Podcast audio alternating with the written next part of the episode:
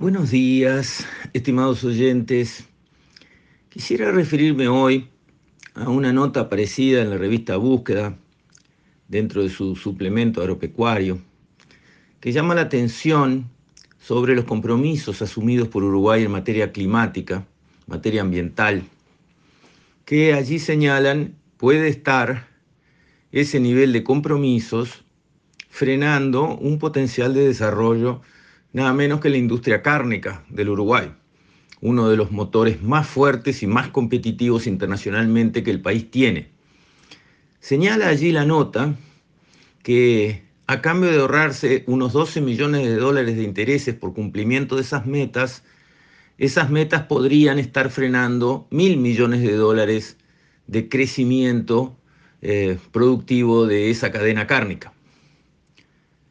Considero que es un planteo que debe ser atendido. Allí se dice que el Ministerio de Economía ha sido mal asesorado. Yo no sé quién asesoró al Ministerio de Economía y no sé por qué se establecieron las metas en esos objetivos y con esos niveles.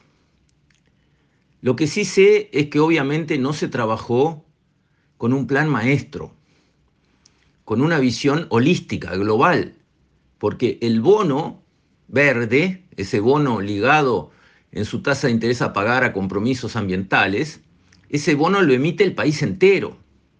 Y por lo tanto, el país entero debe mirar y planear y establecer sus metas y compromisos.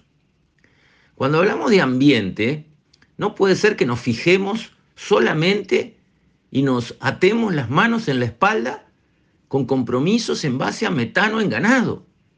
¿Y por qué? Y porque el tema ambiental, y así lo miden todas las certificadoras internacionales que trabajan sobre el carbono, el asunto es emisiones contra capturas. Los vacunos emiten, sí, y, pero también ayudan a fijar. Y con carbono equivalente, porque al final el metano también se transforma en CO2 equivalente para hacer las cuentas de un país o de un predio.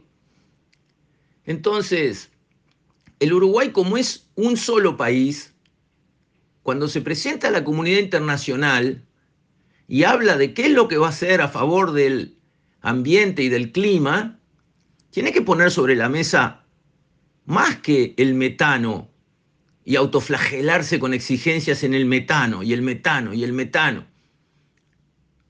¿Por qué? Abramos la cancha.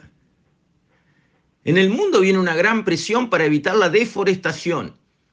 Todo el lío con la Unión Europea para el Tratado Mercosur y Unión Europea se concentra en que no corten un árbol de la Amazonia. Árboles nativos, de eso se trata. Una hectárea de monte nativo en la Amazonia o en el Uruguay es una hectárea de monte nativo, que tiene un gran valor de biodiversidad, es un pulmón para el planeta, todo eso es verdad. Uruguay no solamente no cortó ni media hectárea de monte nativo, porque cuando el país fue filmado, fotografiado, eh, con fotografía aérea, la primera vez en 1966, y éramos el primer país, Estados Unidos no lo tenía todavía, en ese momento nuestros montes nativos eran, estoy hablando de memoria, digamos 4% del territorio. Hoy son también de memoria algo como 6% del territorio. Nuestros montes nativos no solo no retrocedieron, sino que aumentaron. Y eso ambientalmente vale y el país lo puede poner sobre la mesa. Pero además no solo no deforestamos, sino que plantamos un millón de hectáreas nuevas, ayudando al objetivo de que aumente la masa boscosa del mundo. ¿Y eso? Eso no vale nada. Porque esa expansión del monte nativo por la ley la podemos cortar hacia atrás, por la ley uruguaya. Está permitido pedir permisos de corte para volver, digamos, a los niveles que tenía el monte nativo, a las zonas donde estaba el monte nativo con aquellas fotos satelitales del 66. Pero el país no lo ha hecho. No se ha mantenido en el 4, ha dejado que zonas importantes recuperen sus montes nativos. Y en el tema del ganado, Primero hay que entender bien cómo es el metano.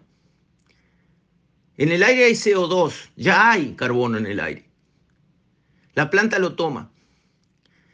Parte la molécula con la energía solar que captura con la fotosíntesis. Libera el oxígeno y se queda con el carbono. Toma la molécula del agua por sus raíces. Parte la molécula de H2O, se queda con el hidrógeno y libera el oxígeno. Con carbono e hidrógeno construye su cuerpo. El vacuno lo come. En el proceso de digestión genera metano, CH4, con carbono y con hidrógeno. Y ese CH4 se libera a lo largo del intestino del vacuno. Y va a la atmósfera. Y tiene efecto calentador, más fuerte que el CO2. Pero solo vive 11 años y algo, mientras que el CO2 vive mil años. Y al cabo de 11 años, ese metano se oxida y vuelve a ser CO2. Entonces, si no aumentamos el stock ganadero, no hay que ni siquiera ocuparse del metano, porque no le estamos agregando nada a la atmósfera. El asunto es el incremento. Lo que ya está en la atmósfera está. El problema es la industria petrolera, que da petróleo, gas o la carbonera. Carbono que estaba enterrado bajo tierra de hace millones de años y se lo quema, ¿qué quiere decir quemar? Oxidar ese carbono a ser quemado en un motor a explosión o en una caldera, ese carbón se junta con oxígeno, ahí se quema, se oxida, se junta con oxígeno y hace CO2 y se manda a la atmósfera. CO2 que no estaba en la atmósfera. Ese es el que va agravando el problema del calentamiento global. El que gira arriba de nuestras cabezas está en el aire, está en la planta, está en el vacuno y vuelve al aire, ese no está sumando nada a la atmósfera salvo que el rodeo mundial aumente. Pero el rodeo mundial no aumenta. Y además en Uruguay en nuestros objetivos todavía toman el rodeo nacional para el 2019, que es un nivel bajo, lo cual nos aprieta más en los objetivos fijados. Entonces creo que es de recibo el llamado de atención que es SINAC y otros expertos. Este tema es muy grande para el Uruguay. Es un tema de todo el Uruguay. No puede ser manejado entre cuatro paredes por algunos pocos expertos. Esto hay que mirarlo más amplio. SINAC tiene un plan maestro para el desarrollo de la ganadería y para aumentar su potencia productiva a lo largo de los años en Uruguay, bienvenido sea. Ahora, no puede ser que del Ministerio de Economía para ahorrar 12 millones de dólares le pongan cortapisa a semejante proyecto importante para el Uruguay. ¿Qué es lo que se precisa? Bueno, pero abrir la cancha. Cuando se habla de ambiente, y el Uruguay lo hace internacionalmente para tomar compromisos, hay que escuchar a todos. Hay que apoyarse en los mejores expertos, que es seguro que no participaron en estos asesoramientos.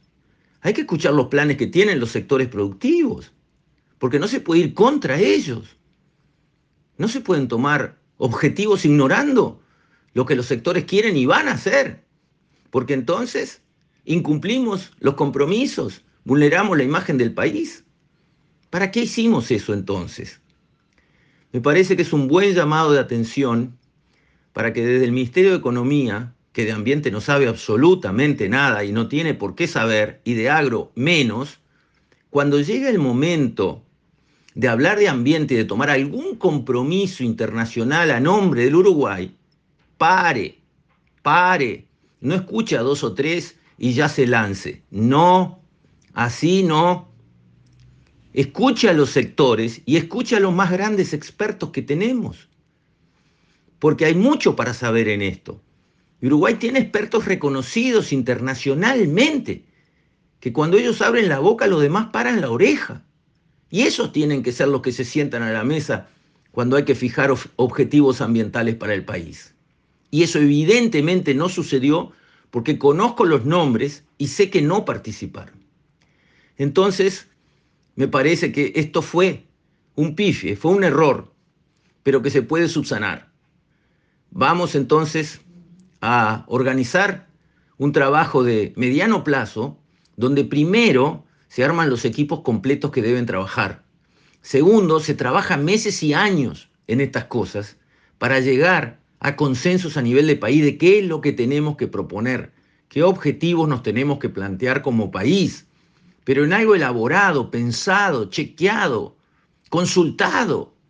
No así, ah, está, emitimos el bono, marcamos tal cosa. No, así no. Espero que este llamado a atención que aparece en esta nota de búsqueda de hoy sea tomado en cuenta por las autoridades pertinentes para el futuro. Con esto, estimados oyentes, me despido. Hasta la próxima, si Dios quiere.